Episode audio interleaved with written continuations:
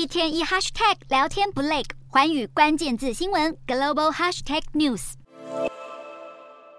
总统蔡英文会晤美国众议院议长麦卡锡与将近二十名跨党派议员，被国际社会誉为历史性的一刻。奇妙的是，就在同一天，中国国家主席习近平也招待来访的欧盟执委会主席范德赖恩以及法国总统马克宏，两岸领导人与西方政治领袖的会谈刚好撞齐。台美以及欧中这两场会议仅仅相隔数小时，而麦卡锡在双边会谈期间无畏北京警告，展现满满的挺台抗中立场。外媒记者分析，麦卡锡办公室会议时机选得太好，因为习近平为了不让同一天的欧洲领袖访问因台海问题陷入尴尬，将减缓对蔡总统的回应力道。尽管北京再怎么不满，也难以祭出强烈的报复措施。此外，麦卡锡办公室选择在洛杉矶雷根图书馆会晤蔡总统，也是极佳的地点安排。一九八二年冷战时期，时任美国总统雷根正是在此演说，提出对台六项保证。时隔四十多年后的今天，我国总统在同一个地点会晤美国政坛第三把交椅，势必能展现美国对台湾人民的支持和对台海议题的重视。